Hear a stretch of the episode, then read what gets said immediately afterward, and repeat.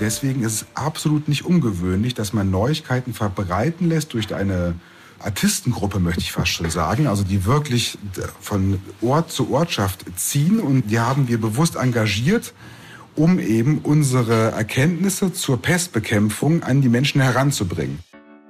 Und damit herzlich willkommen auf der sogenannten Roten Insel. Unerforschte Bergregionen, nebelverhangene Wälder und eine wirklich faszinierende Kultur auf einem paradiesischen Fleckchen Erde. Aber auch Abenteuer wie aus einer anderen Welt. Hier ist Explore, hier ist der National Geographic Podcast und hier ist der Themenmonat Madagaskar, Folge 2. Schön, dass ihr dabei seid. Es war eine ja, spektakuläre Entdeckung, die da kürzlich um die Welt ging. Ein Forscherteam hat in der madagassischen Wildnis ein winziges Chamäleon entdeckt, so groß wie ein Sonnenblumenkern. Also es ist wahrscheinlich das kleinste Reptil der Welt. Und das führt uns zu folgender Frage nämlich nicht wie groß, sondern wie klein Tiere eigentlich werden können. Fest steht, der Winzling, der sprengt die Skala und zwar nach unten. Geschichten aus dem bisher unsichtbaren Leben des Nanochamäleons, heute bei uns. Pest. Äh, nee, Pest, äh, die gibt's nicht mehr. Vielleicht gehört ihr wie ich zu den Leuten, die dachten, dass die Pest schon vor Ewigkeiten ausgestorben ist. Falsch gedacht. Die Krankheit ist quicklebendig und Madagaskar einer der letzten großen Pest-Hotspots auf diesem Planeten. Wir sprechen mit einem Sonderermittler, äh, ihr habt ihn gerade schon gehört im Intro, der immer dahin geht, wo sonst niemand hin will und wo es wirklich besonders weh tut, nämlich ins Epizentrum des Pestausbruchs auf der Suche nach dem Ursprung.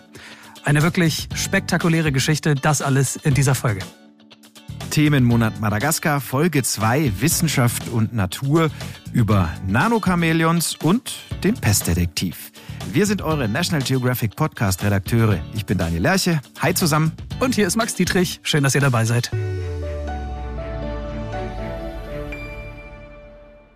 Also, wir haben eine, wie wir finden, tolle Folge vorbereitet. Wir hoffen natürlich, sie gefällt euch auch. Ähm, und zwar über ein sehr besonderes Land voller Abenteuer. Vor dem Start ins Hauptthema Nummer eins, aber wie gewohnt unser Kurzwissen aus dem Bereich Wissenschaft und Natur. Hier sind unsere Top drei Fakten über Madagaskar, die ihr so vielleicht und hoffentlich noch nicht auf dem Schirm hattet. Fakt eins: Stinkstiefel. Endemisch auf Madagaskar sind die Katas. Das sind unter den Lemuren noch die bekanntesten. Habt ihr bestimmt schon mal gesehen. Grauer Körper, langer schwarz-weiß gestreifter Schwanz. Und diese Katas, die haben wirklich eine herrliche Eigenart. Die sogenannten Stink Kämpfe.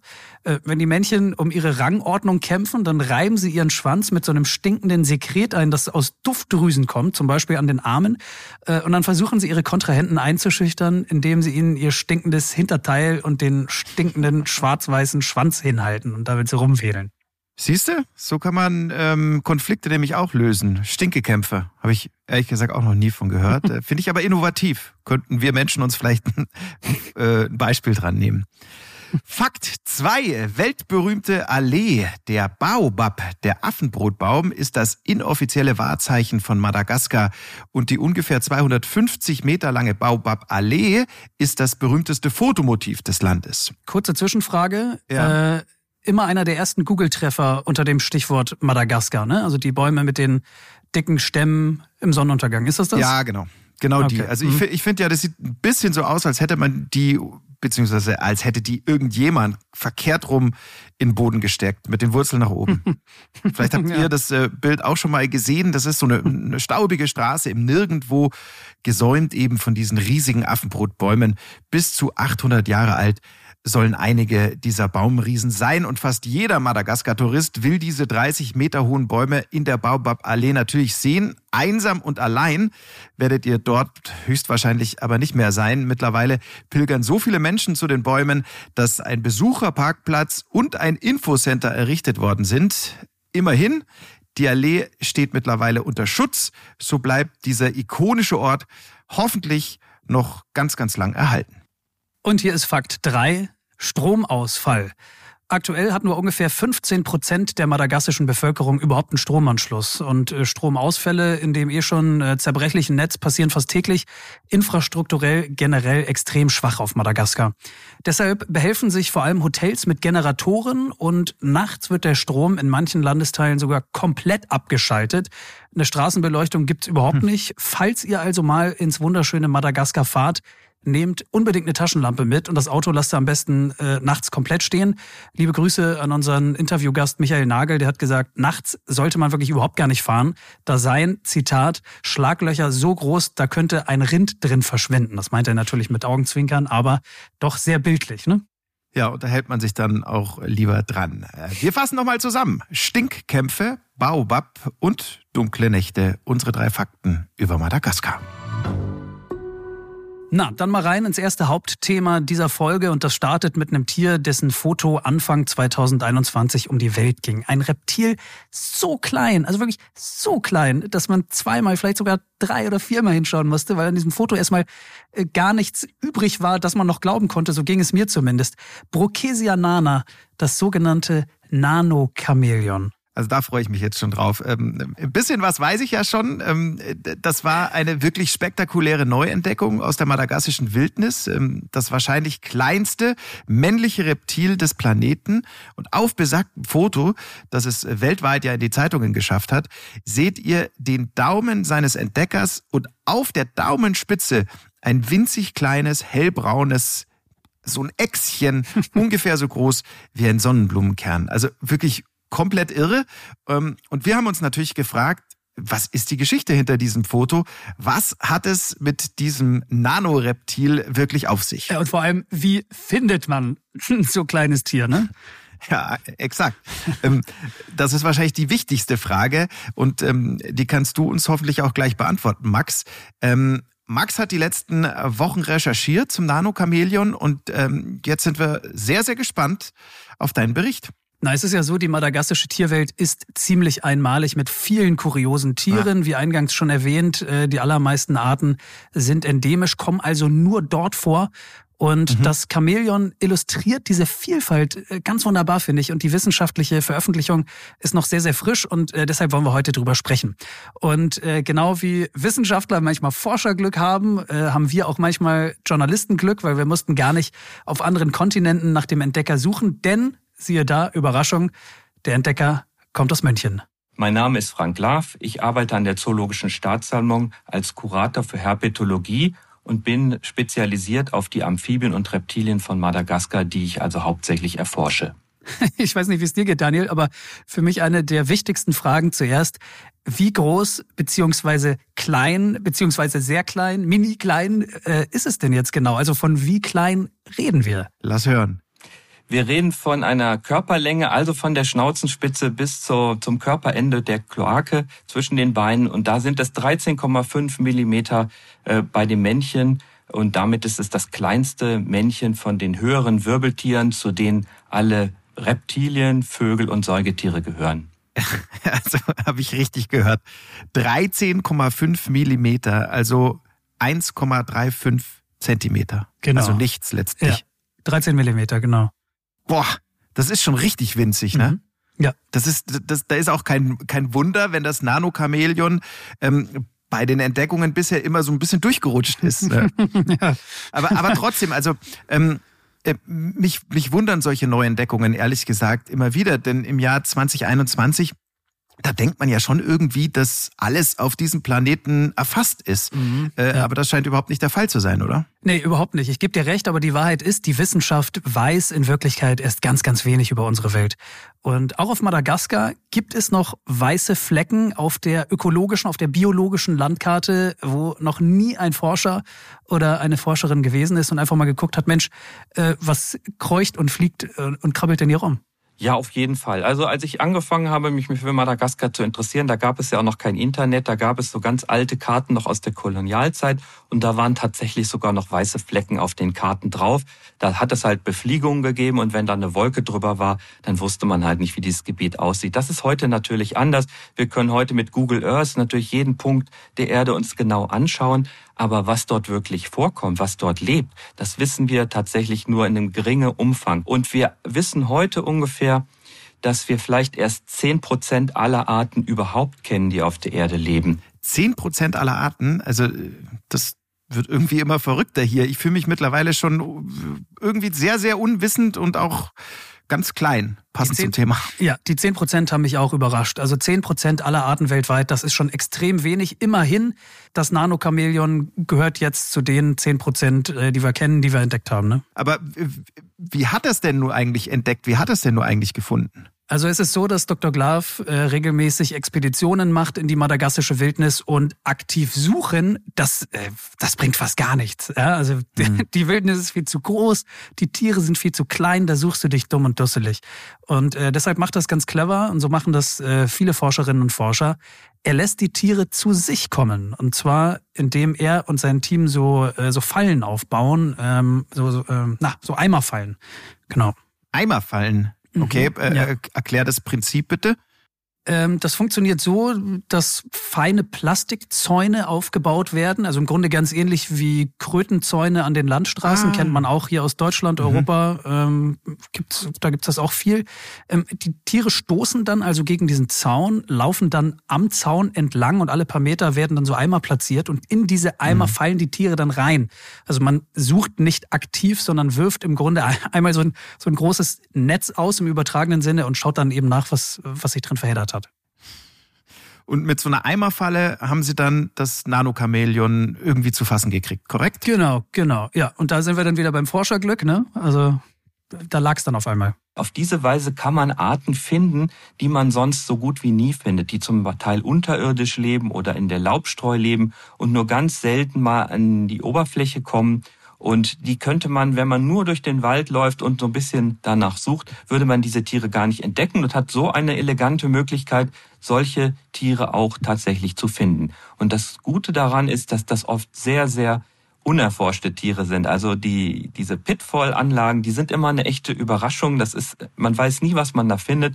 Und die Chance, dass man da was ganz Besonderes drin findet, ist auch ziemlich groß. Und ziemlich clever, würde ich sagen. Ne? Mhm. Ne? Wie viele Nanochamäleons saßen dann da drin in dem Eimer?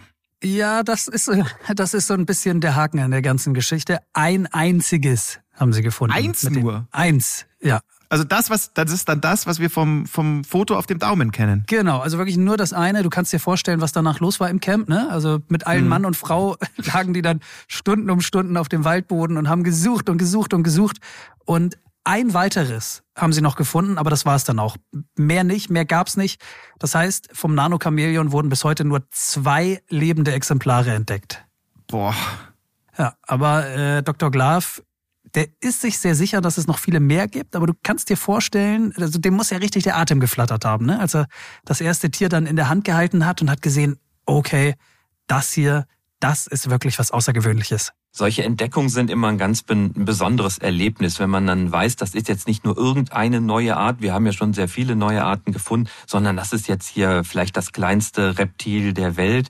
Und ähm, ja, das ist immer ein besonderes Erlebnis, sowas. Wie lebt denn, wie lebt denn dieses Tier? Weiß man, weiß man da schon was Genaues? Weiß man, wie so ein typischer Nano-Chamäleon-Tag aussieht?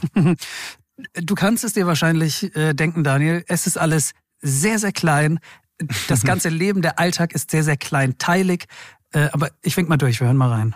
Ja, da ist erstmal Ruhe angesagt. Also das Motto von Madagaskar ist ja Mora Mora, langsam, langsam. Das ist sozusagen die Philosophie dort. Und daran halten sich auch die Chamäleons in diesem Land. Also die sitzen meistens nur rum. Die bewegen sich eigentlich fast gar nicht. Das ist in Zeitlupentempo. Ähm, ich denke, die diese ganz kleinen Tiere bewegen sich am Tag nicht mehr als vielleicht 50 Zentimeter in eine Richtung höchstens. Und äh, die Bewegungen selber sind so langsam, dass man sie eigentlich erst mit dem Zeitraffer richtig sieht. Und äh, manchmal verharren sie auch über Stunden hinweg. Das ist besonders nervig, wenn man die Tiere beobachten will. Und man setzt sich dann davor und dann passiert eine halbe Stunde nichts und die Mücken kommen und fressen einen langsam auf und äh, es hat sich immer noch nicht fortbewegt. Also Ruhe und Gelassenheit, Leben in Zeitlupe. Genau, diese Chamäleons führen wirklich ein Leben in Zeitlupe. Also auf jeden Fall nehme ich mir schon mal mit Mora Mora, schön gemütlich und langsam. Und ähm, jetzt fassen wir nochmal zusammen. Also ähm, das Nanochamäleon ist bestens getarnt, es ist winzig klein und ganz wichtig, es bewegt sich nicht. Es bewegt sich nicht. Also genau. da, da, wird die Geduld eines Forschers dann schon mächtig strapaziert. Und vor allem ähm, 50 Zentimeter am Tag, das ist ja Das ist ja wirklich nichts. Nee, das ist nichts. Das ist irre, oder? Und der komplette Aktionsradius beträgt wohl nicht mehr als einen Quadratmeter. Also das ist alles, worauf sich ein komplettes Nano-Chamäleon-Leben abspielt. Das ist doch Wahnsinn, oder? Komplett irre. Bringt mich aber zur nächsten Frage. Ähm, ist das nicht gefährlich? Also wenn sich eben dieses Verbreitungsgebiet letztlich ja ähm, auf vielleicht nur einen Wald beschränkt und das für die komplette Art.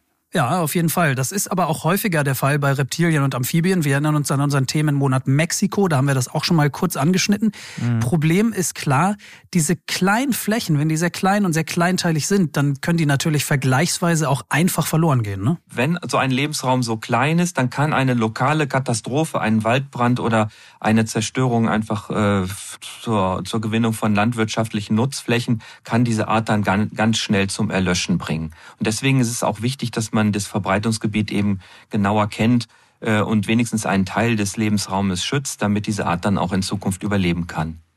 Okay, also das heißt, solange die Gebiete nicht unter Schutz stehen, haben die Forscher auch immer ja so einen gewissen Zeitdruck. Ähm, gerade vor dem Hintergrund, dass auch auf Madagaskar die Abholzung der Regenwälder ja traurige Realität ist. Genau, genau. Und es mhm. klingt fast schon ein bisschen makaber, aber auf so ein kleines Tier wie unser Chamäleon lauern natürlich auch noch ganz andere Gefahren. Äh, ich wollte ihn noch fragen. Ich habe mich erst nicht getraut, habe es dann doch gemacht. Aber ob er, ob er ungefähr weiß, wie viele Nano-Chamäleons er in all den Jahren schon plattgetreten hat, ohne es zu wissen. Also das ist ja durchaus eine Gefahr, ne? Als Entdecker bei so einem kleinen Tier. Ein äh, bisschen morbide vielleicht, aber es war sehr, sehr lustig. Wir haben beide sehr gelacht äh, und dann äh, gab es diese Antwort hier. Hört mal. Also dieses, dieses neue Brochesia nana, das haben wir bestimmt noch nirgendwo unter der Schuhsohle vorher gehabt, weil es ja in einem Gebirge, in einem abgelegenen Gebirge nur vorkommt, äh, wo wir auch das erste Mal und erst überhaupt gewesen sind. Da ist wahrscheinlich noch kaum jemand draufgetreten, aber Tatsächlich, es gibt einen Nationalpark im Norden von Madagaskar, wo die Tiere, also eine nah verwandte Chamäleonart, das Brochesia tuberculata, sehr häufig ist. Und das lebt dort auch auf einem Campingplatz. Und natürlich wird es dann auch äh, häufiger mal sicher plattgetreten und äh, werden Zelte drauf aufgebaut. Aber das macht der Population eigentlich nichts aus. Diese Tiere dort auf diesem Campingplatz, die haben äh, mit die höchste Dichte, die man bei Chamäleons überhaupt finden kann. Da können bis zu zehn Tiere auf einem Quadratmeter leben. Und wenn dann mal das eine oder andere dann irgendwie verloren geht, das ist nicht schön, aber das äh, hält die Population locker aus.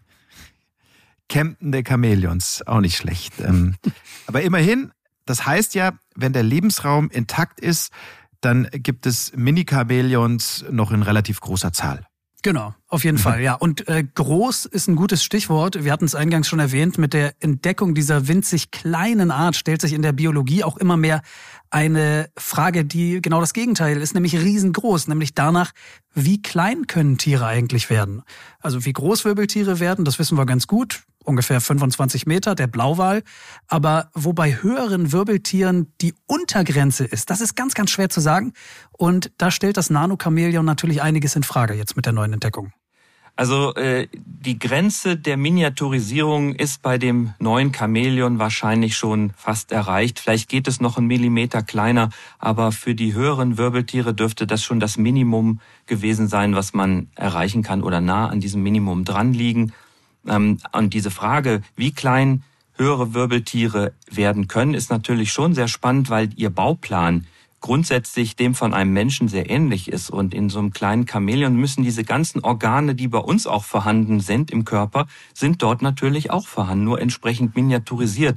Und in einem so einem Beinchen von so einem Chamäleon, was vielleicht nur einen halben Millimeter dick ist, da ist Knochen drin, da sind Sehnen, Muskeln, Nerven, Blutgefäße, Haut, das ist da alles drin. Und irgendwie braucht das ja auch alles Platz und diese Zellen müssen ja auch bestimmte Gewebe eben ausbilden und das kann man nicht beliebig verkleinern, dann funktioniert das nicht mehr. Und manche Organe haben da auch schon Schwierigkeiten offenbar mitzuhalten. Zum Beispiel die Augen sind bei diesen ganz kleinen Arten besonders auffällig groß, vermutlich weil man diese komplexen Organe einfach nicht weiter verkleinern kann. Also ich muss echt sagen, ich sitze hier eh schon mit offenem Mund äh, bei allem, was er bis dahin erzählt hat. Aber das ist ja wirklich äh, unfassbar faszinierend, oder? Mhm. Das muss man sich nochmal auf der Zunge zergehen lassen, finde ich. In diesem, in diesem Mini-Wirbeltier, kleiner als ein Fingernagel, da steckt im Prinzip alles drin, was auch in uns steckt. Das ist, äh, ja, also für mich komplett abgefahren. Total. Und äh, übrigens, die Entdeckung vom Nanochamäleon, die ist schon jetzt weltweit eine der wirklich am meisten beachteten wissenschaftlichen Entdeckungen in diesem Jahr. Und äh, es ist natürlich auch gar nicht so einfach, äh, da gegen Corona-Entdeckungen mitzuhalten, aber das mini kleine Chamäleon hat es geschafft, eben weil es von so vielen Medien rund um den Globus aufgegriffen worden ist und das Foto eben auch spektakulär war. Diese Zwergchamäleons sind mit die kleinsten Tiere, die wir entdeckt haben, aber es waren tatsächlich äh, mit die größten Entdeckungen hier in unserer Karriere. Max, also bei so einem kleinen Tier, ja, da drängt sich doch die Frage auf, was frisst es eigentlich? Also insektentechnisch bleibt doch da eigentlich auch nicht mehr so viel, oder? Da bleibt also, nicht viel, nein. Es gibt doch Ameisen, die sind wahrscheinlich größer. das kann passieren, ja. Nein, also es sind wirklich Kleinstinsekten und ähm, im Grunde ist bei dem kleinen Chamäleon alles genauso wie bei den größeren Chamäleon-Verwandten. Es ist ein Lauerjäger, sitzt ganz, ganz still und schießt dann seine Zunge raus und schnappt damit das Insekt. Und äh, die Zunge ist also wirklich das einzig Schnelle an diesem mhm. ansonsten sagenhaft langsamen Chamäleon und seinem ganzen langsamen Leben bleibt für mich eigentlich nur noch eine Frage offen, äh, nämlich die, wie es mit dem Nanochamäleon weitergeht. Ähm, auf Madagaskar gab es in den letzten Jahrzehnten ja auch enorme Naturzerstörungen. Ähm, und das ist auch nur noch ein Bruchteil vom eigentlichen Regenwald da. Also ganz objektiv könnten die Zukunftsaussichten wahrscheinlich besser sein, oder? Da hast du recht. Ja, auf jeden Fall. Aber für Dr. Glaf gilt, die Hoffnung stirbt zuletzt. Das äh, äh, Gebiet, wo wir das Brokesia nana gefunden haben, das wurde vor einigen Jahren unter Schutz gesetzt. Allerdings muss man sagen, als wir das entdeckt haben, da war der Wald, wo das lebt, schon sehr stark von menschlichen Aktivitäten geprägt. Überall liefen Cebus, das sind diese Buckelrinder im Wald herum. Äh, viele Stellen waren schon gerodet, es gab Lichtungen und es gab äh, Stellen, wo die Bäume gefällt wurden. Also der Lebensraum wurde gerade aktiv zerstört, aber ich denke, das ist noch nicht so weit vorangestritten, dass das schon zu spät wäre. Also ich habe durchaus Hoffnung, dass das Chamäleon auch geschützt werden kann. Also, unsichere Zukunftsaussichten für das wohl kleinste Reptil der Welt, das Nano-Chamäleon von Madagaskar. Aber ist klar, wir drücken natürlich alle unsere Daumen für ein Happy End, oder? Dass das äh, Mini-Chamäleon das alles schadlos überstehen kann. Und so wie er das gesagt hat, ähm, da klang ja durchaus auch Hoffnung durch. Also, ähm, fingers crossed, ähm, alles Gute für das Nano-Chamäleon. Und lieben Dank an Dr. Frank Glaf, Herpetologe von der Zoologischen Staatssammlung in München. Dankeschön. Vielen Dank.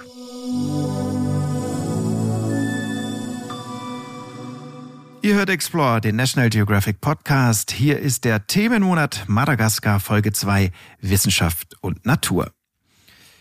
Madagaskar ist ja wirklich ein faszinierender Ort, unter anderem, weil diese Insel immer noch relativ isoliert ist.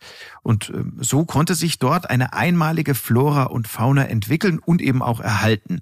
Allerdings gilt das eben auch für eine ganze Reihe von Krankheiten, also Krankheiten, die anderswo, zumindest weitestgehend, keine Rolle mehr spielen oder ausgestorben sind. Also läuft einem ja wirklich ein kalter Schauer den Rücken runter, ne, wenn man das liest. Krankheiten, von denen ich als mhm. Laie mhm. eigentlich dachte, dass es sie gar nicht mehr gibt, die dort aber in der breiten Bevölkerung Alltag sind und wirklich eine Rolle spielen und immer noch viele Todesopfer fordern. Ähm, wir haben hier mal eine kleine Liste gemacht von Krankheiten, die dort noch grassieren. Ähm, die Cholera ist dabei, das Hunterfieber, die Masern, auch ein Riesenthema. Gerade 2019 gab es da eine Epidemie mit mehr als 1000 Toten. Da weiß man dann auch wieder, warum man hier in Deutschland impft gegen die Masern. Mhm. Außerdem Lepra, hat man ja auch gefühlt seit dem Mittelalter gar nichts mehr von gehört. Typhus und zu guter Letzt eben den sogenannten schwarzen Tod, die Pest. Die Pest. Also äh, ich kann mich noch wirklich genau bildlich erinnern, als du dieses Thema Pest das erste Mal im äh, Redaktionsmeeting aufgebracht hast und äh, ja. äh, man hat wirklich, ich habe nur auf, ich habe nur auf meinen Laptop geschaut und ähm, da standen allen Beteiligten, die ich da gesehen habe, standen die Münder offen. Ja, ähm, das konnte ja keiner so richtig glauben, aber es nee. ist Fakt. Ja, die Pest, die ist von Madagaskar nie wirklich verschwunden. Ja, und irgendwas macht der Begriff Pest ja auch mit uns, oder? Also ja, klar. im Mittelalter stand die Pest für Tod und Verderben. Ähm, dazu gilt die Pest ja, glaube ich, auch als eine äh, der zehn biblischen Plagen. Mhm. Also ich sag mal so, der Pest eilt definitiv einen Ruf voraus. So kann man es, glaube ich, zusammenfassen. Ähm, die Pest auf Madagaskar, so oder so, es ist wirklich eine ziemlich irre Geschichte. Und geholfen hat uns dieser Experte hier von der GIZ, der Gesellschaft für internationale Zusammenarbeit. Mein Name ist Michael Nagel, ich bin Bakteriologe und seit 2011 arbeite ich vorwiegend in Afrika, um Infektionskrankheiten zu erforschen. Ihr könnt es euch vorstellen, den Job, den Dr. Nagel macht, das ist kein Job wie jeder andere. Äh, Dr. Nagel ist Teil einer Expertengruppe und die wird bei solchen Ausbrüchen ins Zielgebiet geschickt und soll dann dort mithelfen, alles in den Griff zu kriegen. Äh, deshalb lebt und arbeitet Dr. Nagel aktuell auf Madagaskar in der Pestaufklärung und er macht im Grunde den Job, den wirklich niemand sonst machen will. Ja? Also wo alle anderen schnell weg wollen, bloß weg aus der Region, da fährt er dann immer noch mit Absicht hin. Also er reist ins Zentrum der Pestausbrüche und sucht dort nach dem Ursprung. Und äh, teilweise schlägt er sich auch wochenlang durch den Busch dafür. Das alles um Menschen aufzuklären und sie dann im besten Fall eben doch noch irgendwie vor der Pest zu retten. Ich denke, ihr könnt euch vorstellen, dass Dr. Nagel aus einem ganz besonderen Holz geschnitzt ist. Ähm, erreicht haben wir ihn in seinem Büro in Majanga. Das liegt im Nordwesten von Madagaskar. Herr Nagel, die Pest ist, anders als viele denken, ziemlich lebendig. Von wie lebendig sprechen wir denn da? Ja, das ist leider richtig. Auf Madagaskar gehört die nahezu zum Alltag. Wir verzeichnen jedes Jahr Pestausbrüche, mehr oder weniger stark, aber Pestfälle werden jedes Jahr verzeichnet. Und wieso konnte die Pest ähm, ausgerechnet auf Madagaskar bis heute bestehen? Also die Pest wurde vor etwa 110 Jahren auf Madagaskar eingeschleppt. Und diese Frage haben wir uns auch gestellt im Rahmen unserer Peststudie, die wir hier angefertigt haben. Und wir denken, es ist zurückzuführen auf ein extrem unzugängliches Hinterland. Es ist ein extrem armes Land und auch entsprechend der Alphabetisierungsgrad in Madagaskar ist entsprechend nicht so hoch, sodass auch Aufklärungskampagnen nur äußerst schwer umgesetzt werden können. Mhm. Vielleicht auch mal, um das noch ein bisschen einordnen zu können, ähm, weil die Pest äh, für uns ja mittlerweile ähm, als ausgestorben gilt, zumindest in Europa, und wir damit ähm, keinen Kontakt haben. Ähm, an was leide ich eigentlich, wenn ich, wenn ich an der Pest erkranke? Also äh, wie sieht das Krankheitsbild aus?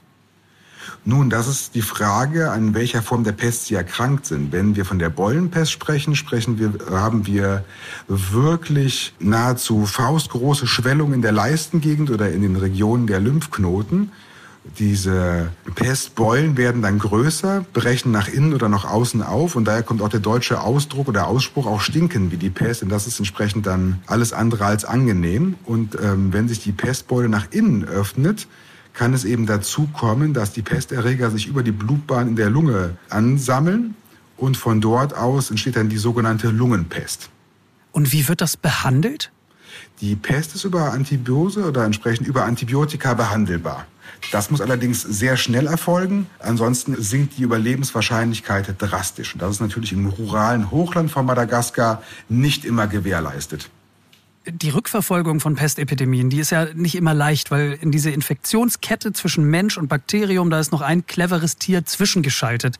Äh, erklären Sie mal, wie sich die Menschen auf Madagaskar mit der Pest infizieren und was die Ratte damit zu tun hat. In der Regel verläuft es so, dass der Pestfloh, der ist es zumindest äh, in der überproportionalen Häufigkeit, das haben unsere Studienergebnisse auch ganz klar gezeigt, von der Ratte oder auch von der Maus auf den Menschen übergeht das ist das größte Problem auf Madagaskar, dass die Ratten und Nagetiere wirklich im Haus mit den Menschen gemeinsam vergesellschaftet sind. Und so kann eben eine sehr schnelle Übertragung oder eine sehr häufige Übertragung stattfinden. Was meinen Sie denn mit vergesellschaftet? Können Sie den Begriff noch mal ein bisschen erklären, bitte? Es bedeutet im konkreten Beispiel, dass hier im ruralen Hochland von Madagaskar leben die Menschen in der Regel einer Familie oder eines Hausstandes in einem großen Raum beisammen, gemeinsam mit den Haustieren, gemeinsam mit den Ernteprodukten oder mit den gesamten Feldfrüchten, die sie einlagern in mhm. ihren Häusern. Und die Ratten nisten eben beispielsweise in den Strohdächern, nisten in den Wänden oder in den Fundamenten der Häuser. Ähm, ich erinnere noch aus unserem Vorgespräch, dass Sie gesagt haben, es gibt ein weiteres Problem. Die Leute äh, auf Madagaskar wissen natürlich, dass die Ratten das Problem sind und äh, töten die Ratte dann. Das ist allerdings eine extrem schlechte Idee. Warum? Das, das klingt ja zuerst mal sinnvoll. Das stimmt. Und der Effekt ist auch absolut nachvollziehbar. Wir haben einen Schädling im Haus und der wird dann eben eliminiert. Das Problem ist eben nur, dass dann die Rattenflöhe den, die tote Ratte oder den toten Nager, sagen wir so, verlassen und gehen dann zum nächsten Würztier. Das könnte in diesem Falle eben der Mensch sein. Und deswegen ist das Töten von Nagetieren im Haus tunlichst zu unterlassen. Und wie kommen Sie denen dann auf die Schliche? Prügelt man dann wirklich im wahrsten Sinne die, die Lehmwände auseinander und sucht in den Wänden nach den Rattennestern? Das ist korrekt. Also entsprechend mit einem kleinen Taschenmesser können Sie dann problemlos in der Regel diese lockere Bausubstanz gerade abnehmen und dann sind Sie auch sehr häufig direkt am eigentlichen Rattennest dran. Boah, was für eine furchtbare Vorstellung. Sie öffnen da also die Wände und es springen Ihnen pestverseuchte Ratten entgegen? Das stimmt. Und deswegen haben wir auch von meinem Team her immer entsprechend die Anweisung gehabt, immer Hüte zu tragen. Denn wenn Ratten beispielsweise im Dach nisten, müssen wir uns eben auch davor schützen, dass uns kein Nagerurin direkt in die Augen tropft. Denn dadurch könnten wir uns weiterhin mit Krankheitserregern infizieren. Ich wollte Sie gerade fragen, äh, also unabhängig davon, dass das extrem eklig ist, wenn man Rattenurin ins Auge kriegt, das ist offensichtlich auch gefährlich für die Gesundheit. Ja, das ist also wirklich, wie Sie schon sagten, zum einen extrem eklig und zum zweiten entsprechend könnte man sich so beispielsweise auch mit Hantaviren infizieren, die das Hantafieber auslösen. Was können denn die Menschen auf Madagaskar tun, um ihr eigenes Infektionsrisiko zu minimieren? Also ganz elementar ist es eben, eine Exposition zu verhindern. Und da die Ratten ubiquitär vorhanden sind, die leben ja in der direkten Gesellschaft der Menschen, geht es eben darum, die Vorräte zu schützen beispielsweise, damit eben weniger Ratten oder gar keine Ratten mehr in das Haus reinkommen. Das wäre so das ähm, Elementarste bei, beim Schutz gegenüber von Nagetieren oder auch vorhandene Behausung von Ratten zu äh, unterbinden. Also beispielsweise könnte man die Rattenlöcher und Nistmöglichkeiten mit Zement verschließen oder man könnte mhm. das äh, mit Stroh eingedeckte Dach mittelfristig gesehen durch Wellblech ersetzen, damit wir eben die Nistmöglichkeiten den Ratten entziehen. Also wir halten fest, Aufklärungsarbeit ist extrem wichtig, aber äh, ich stelle es mir zumindest so vor, auch nicht immer einfach. Ähm, Sie haben sich deshalb auch schon mal Hilfe von einer lokalen Tanzgruppe geholt. Äh, können Sie uns mal erklären, was da los war? Ja, das stimmt. Man muss dazu sagen, dass die Alphabetisierungsrate gerade im Hochland von Madagaskar bei vielleicht fünf Prozent liegt. Und deswegen ist es absolut nicht ungewöhnlich, dass man Neuigkeiten verbreiten lässt durch eine Künstler- oder eine Artistengruppe, möchte ich fast schon sagen, also die wirklich von Ort zu Ortschaft ziehen und die haben wir bewusst engagiert, um eben unsere Erkenntnisse zur Pestbekämpfung an die Menschen heranzubringen. Mhm. Und das äh, in einer Art und Weise, die die Menschen eben gewohnt waren und auch entsprechend in dem lokalen Dialekt. Herr Nagel, können Sie das bitte nochmal für uns zusammenfassen? Also was konkret hat dann die Tanzgruppe ähm, den Menschen in Bezug auf die Ratten geraten? Richtig, wie man die Ratten von sich fernhält und wie man auch einfache Gegenmaßnahmen umsetzen kann. Beispielsweise ging es darum, dass ein Bauer eine sehr, sehr gute Ernte gehabt hat und sich überlegte, was er davon kaufen kann. Und in der Quintessenz kam dann dabei raus, dass der Bauer zumindest einige Tafeln Wellblech von diesem Geld kaufen sollte, um das Dach endlich vernünftig abdichten zu können, damit auch die Rattennester verschwinden würden.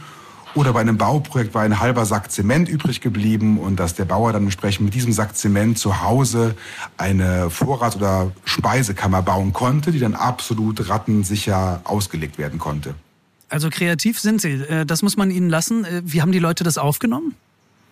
Das wurde sehr, sehr gut aufgenommen. Zumindest äh, wissen wir, dass einige Häuser unmittelbar nach unserer Datenaufnahme, unmittelbar nach unserer Studie angefangen haben, solche Vorratskammern mauern, zu mauern oder mauern zu lassen. Herr Nagel, nun ist es ja so, dass Madagaskar, auch Madagaskar, eine, äh, ja, eine düstere Kolonialgeschichte hinter sich hat. Ähm, das Land ist dadurch auch bis heute geprägt. Ähm, mit Verlaub, bitte nehmen Sie es mir nicht übel, aber ähm, ich sag's mal so, ich formuliere es mal ein bisschen offensiver. Jetzt kommen Sie daher und ähm, erzählen den Menschen wieder als, als weißer Europäer, dass sie alles anders machen sollen. Ähm, wie gewinnen Sie das Vertrauen der Einwohner? Ja, das ist in der Tat ein sehr, sehr langwieriger Prozess, aber der ist absolut elementar. Initial geht es darum, dass wir erstmal mit den Dorfältesten sprechen, mit den Bürgermeistern und erstmal um Erlaubnis bitten, überhaupt in die Dörfer reingehen zu dürfen. Und ich muss auch sagen, dass die Ortschaften, die wir besucht haben, so wurde es uns zumindest mitgeteilt, in den letzten 50 oder 60 Jahren keinen Besuch von Europäern bekommen haben. Mhm.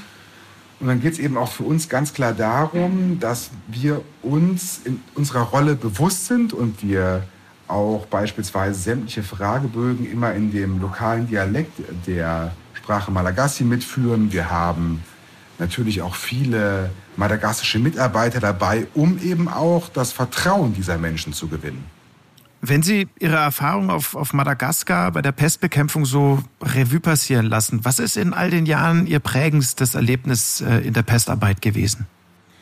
Da muss ich wirklich sagen, das war dieses Bild, und das geht mir auch bis heute nicht aus dem Kopf, mit diesem von Ratten angefressenen Kleinkind, dem wirklich die Ohrläppchen abgefressen waren, dem teilweise die Zähne abgefressen worden waren von Ratten. Und das verfolgt mein Team und mich, muss ich sagen, bis heute. Ähm, die Frage liegt nahe, Sie arbeiten ja nun wirklich mit einer der gefährlichsten Krankheiten der Welt, in einem der ärmsten Länder der Welt, wo es keine richtige Infrastruktur gibt, die einem vielleicht auch hilft, wenn es einen dann doch mal trifft. Äh, jetzt mal Hand aufs Herz, äh, Herr Nagel, haben Sie keine Angst? Nein, also Angst definitiv nicht.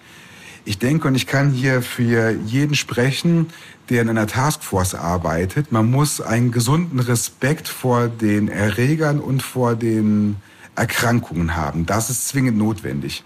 Wenn man allerdings Angst davor hätte, in solchen Kontexten zu arbeiten, dann ist dieses Themenfeld wohl eher nichts für die entsprechende Person. Und ich muss auch sagen, das findet man auch relativ schnell heraus und äh, Angst darf dabei keine Rolle spielen. Aber inwiefern ist die, ist die Pest ähm, auf Madagaskar denn auch eine Gefahr für andere Länder, im Zweifel auch für europäische Länder?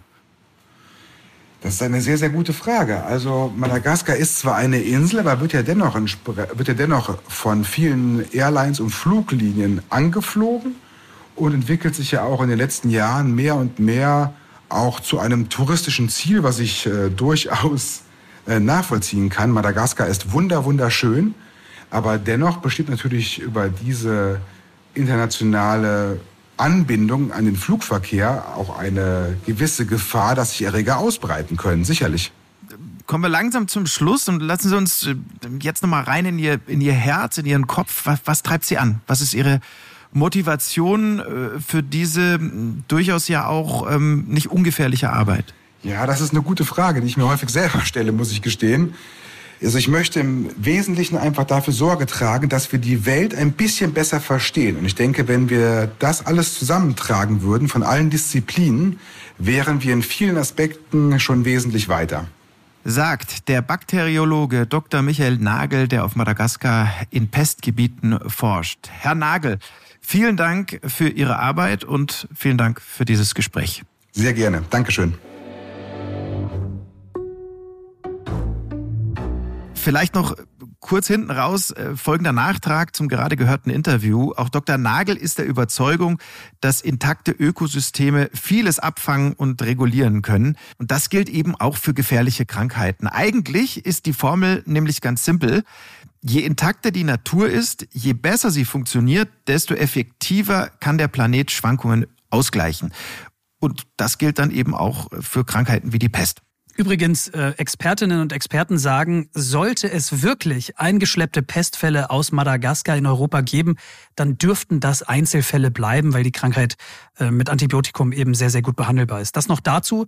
Ähm, das hilft den Menschen auf Madagaskar natürlich reichlich wenig und gerade deshalb ist die Arbeit von Dr. Nagel und von anderen Fachleuten so, so wichtig und ich glaube, deshalb war das auch so gut, dass wir darüber heute mal gesprochen haben.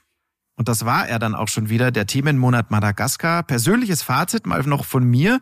Ähm, was für mich so als Reise nach Terra Incognita begonnen hat, ist zu einem der wirklich inspirierendsten Themenmonate geworden.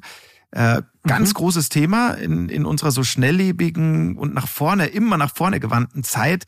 Wie definieren wir Zeit eigentlich und was bedeutet für uns die Vergangenheit? Ähm, wie blicken wir mhm. zurück? Wie blicken wir auf die?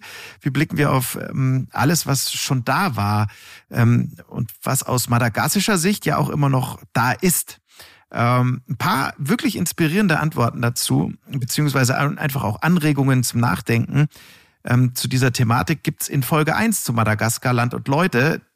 Kann ich euch jetzt einfach nur mal empfehlen, reinzuhören, falls nicht äh, eh schon geschehen. Ja, war eine tolle Folge. Ähm, dann von mir vielleicht auch noch ein kleines Fazit an der Gerne. Stelle. Also ob nun äh, winzig klein, die Nanochamäleons, oder noch kleiner, also unsichtbar klein, die Pestbakterien ich glaube, wir dürfen unsere Umwelt nicht aus den Augen verlieren. Ja? Also das ist wirklich meine feste Überzeugung, ähm, da immer wieder neue Impulse für zu suchen und ähm, das immer im Hinterkopf zu behalten. Und dafür war mir dieser, dieser Themenmonat Madagaskar nochmal ich möchte mal sagen, ein mahnendes Beispiel. Ja, aber äh, es hat mir auch ganz, ganz viel Spaß gemacht, endlich mehr über Madagaskar rauszufinden. Wusste ich ja auch ganz wenig im Vorfeld drüber. Ähm, aber wie ist es immer, Daniel? Nach dem Podcast ist vor dem Podcast. Ähm, wir haben einen neuen Themenmonat in den Startlöchern. Erzähl mal, wie geht's denn weiter? Wie immer ganz, ganz anders, aber nicht weniger abenteuerlich. Ähm, wir freuen uns wirklich sehr, euch mit zurückzunehmen nach Europa in eine Region, die oft so ein bisschen unter dem Radar fliegt. Und manchmal wirkt es fast so, als hätte diese Region auch gar nichts dagegen, so unterm Radar zu fliegen. Stimmt, ja. Vergleichsweise ruhig und gemächlich geht es zu und es ist auch dort alles ein bisschen kleiner. Wir hören uns wieder mit äh, spannenden Geschichten aus dem Baltikum, aus Estland, um genau zu sein. Da freuen wir uns wirklich äh, sehr drauf und wir hoffen natürlich, dass ihr Lust habt, dann wieder dabei zu sein. Eure Fragen, eure Kritik oder auch eure Themenideen immer gerne an uns. Einfach kommentieren unter dem Explore Podcast. Kommt auch immer ein bisschen drauf an, äh, welchen Audiodienst ihr nutzt. Bemerkung von uns, wir lesen uns das wirklich immer alles durch und nehmen uns eure Vorschläge wirklich sehr zu Herzen. Also, lieben Dank schon mal und vielleicht habt ihr bei der Gelegenheit noch Lust, Explore zu abonnieren und zu bewerten. Und dann bis demnächst aus Estland. Bis dann, bleibt gesund und tschüss. Servus.